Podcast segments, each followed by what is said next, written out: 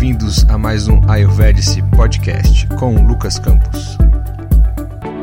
O poeta norte-americano Edgar Allan Poe disse: Os olhos são as janelas para a alma.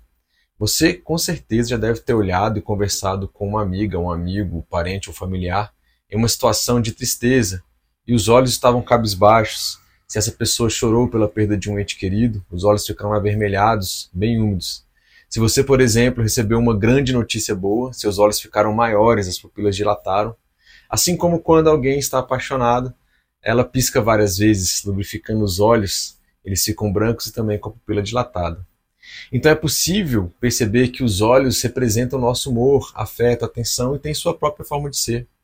Logo, é bem sugestivo que os olhos de uma pessoa podem revelar seus pensamentos, emoções interiores e nos transmite a ideia de que Olhando nos olhos de alguém, podemos ver sua verdadeira natureza. Mas a grande verdade é que os olhos não só transmitem essa ideia de sentimentos e emoções que a gente pode perceber, como de fato eles podem mostrar potenciais desequilíbrios físicos que estão ocorrendo em nosso corpo.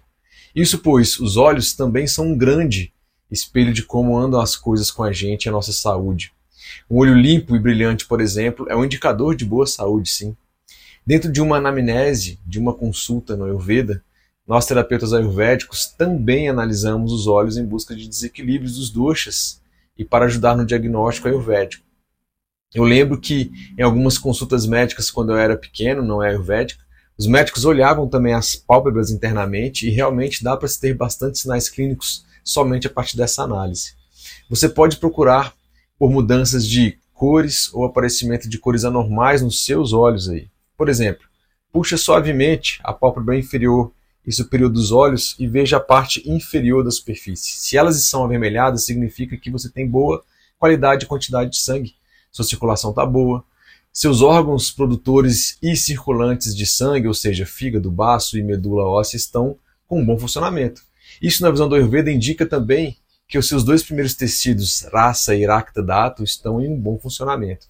Uma cor mais pálida pode indicar anemia, hemoglobina baixa, lembrando que é ela quem transporta oxigênio captado pelos pulmões para todas as outras células do corpo.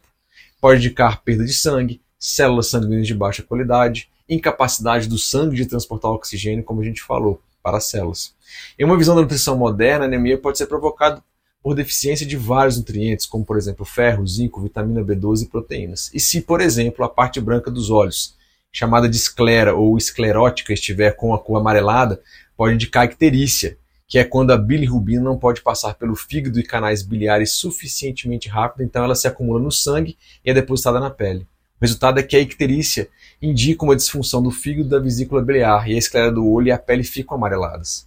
Caso você perceba escuridão na visão, fadiga ocular, dor nos olhos ou perda da visão periférica, principalmente de forma repentina, é importante procurar atendimento médico imediatamente. Caso real de um primo meu que estava almoçando em família, começou a perceber e relatou essa perda de visão periférica.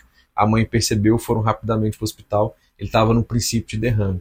Como foi um atendimento muito rápido, isso foi identificado, não aconteceu nada de grave, ainda bem. Alguns outros sintomas, sintomas premonitórios que você tem que ficar de olho, entendeu? Os sinais que podem surgir e eventualmente indicar distúrbios oculares são sensação de sujeira nos olhos, mesmo não ter caindo nada, vermelhidão do olho com pouca dor, lacrimejamento, lacri, lacrimejar de forma excessiva, né, peso nos olhos, é, calor é, ardente nos olhos ali sem nenhuma explicação, vamos dizer assim, dor pontiaguda também, é, vermelhidão devido ao vício do racta dato, né, o segundo tecido do corpo, dor nas pálpebras dos olhos, sensação como se a casca do arroz tivesse sido preenchida nos olhos, né, fica ali muito irritado. Perda de visão, escuridão e perda das funções oculares. O Ayurveda também explica essas alterações oculares sob os tópicos de Panduroga, que é anemia e distúrbios hepáticos, Kamala, que é icterícia e distúrbios biliares, como já informei. Além disso, Netra, os olhos, podem ser vistos como um subdoxa de Pita, chamado Alochaka Pita. No episódio 43 do Ayurvedics Podcast, eu falo bem dos subdoxas de pita, de pita, você pode olhar lá. Logo, os olhos estão vinculados ao elemento fogo e indicam ali também estão ligados ao dosha pita, tá bom? Outra dica que eu trago para vocês é que em regiões mais secas, como é o caso aqui de Brasília, em algumas é, épocas do ano, a gente deve fazer uso de colírio para manter esses óleos mais lubrificados. Na verdade, o Ashtanga Hridaya, que é o texto clássico do Ayurveda, no capítulo de Dinacharya Dhyaya, são as rotinas diárias, ele informa que a gente deveria pingar um colírio diariamente que tem algumas substâncias que vão lubrificar e estimular a geração de lágrimas, pois aí vai ajudar no desbloqueio dos canais lacrimais. Eu tenho esse colíriozinho aqui que eu trouxe da Índia e que eu faço o uso, e ele tem vários ingredientes, como por exemplo, madu, que é mel, trífala, que é um composto de três ervas, que é a amla, Imbilica officinalis, Bibitac, que é a terminália belírica, Haritac, que é a terminália chebula, o Tulasi, que é o Óssimo Sancto, Haridra, que é o açafrão da terra, Nimba, que é o Nim, dentre vários outros componentes que tem aqui. Então fica essa dica para vocês sobre pontos bem básicos que vocês podem observar simplesmente olhando os olhos de vocês. Até aqui, só de você usar a dica 1 que eu passei, essa dica 2 já tem bastante informação de como andam as coisas aí é, com você e no seu corpo. Dá para você fazer uma autoverificação diária e aí, eventualmente, buscar um atendimento, um acompanhamento médico aí e, eventualmente, como foi colocado no primeiro e nesse segundo caso aqui, um acompanhamento nutricional e de um terapeuta ayurvédico também, tá bom? Acompanhe as próximas dicas. Lembrando que a gente está com o nosso aplicativo Ayurvedice. Se você colocar na lojinha do seu celular ali, simplesmente digitar Ayurvedice ou Ayurveda, você vai achar nosso aplicativo aí, tá bom? Se gostou, compartilha e aguardo vocês na nossa próxima dica. Grande abraço.